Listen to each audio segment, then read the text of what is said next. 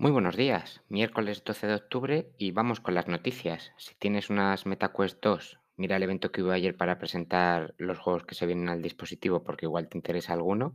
Tienes, por ejemplo, el de Iron Man VR, Resident Evil 4 o el de Among Us. Además, también llegará más adelante el servicio de juego en la nube de Xbox para poder jugar a los juegos de Game Pass desde una pantalla virtual.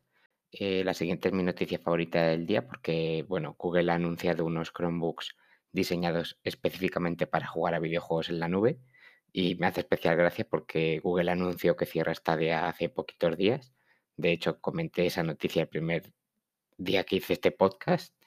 Eh, en fin, cosas de Google. Podéis apuntaros ya a la prueba que habrá más adelante de Evercore Heroes.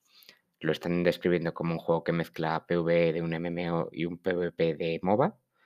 Es decir, entre muchas comillas, mezcla un World of Warcraft y un League of Legends. No estoy muy seguro de qué va a ser esto, pero tengo ganas de probarlo. Os dejo el enlace en la descripción. Yo me apunté ayer por la tarde y por la noche ya tenía la invitación, así que a darle el fin de semana.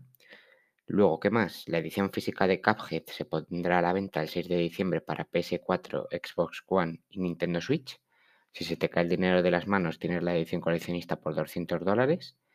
Y si has visto unos pósters de la nueva serie de Zelda producida por Netflix, que sepas que es un fake y que ha sido oficialmente troleado.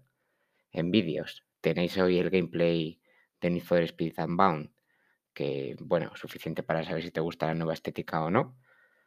Y en lanzamientos hoy tenemos, bueno, en realidad desde ayer tenemos en Game Pass un- unos cuantos videojuegos, pero lo más destacable, al menos bajo mi punto de vista, sería el Coral Island para PC, que está en acceso anticipado.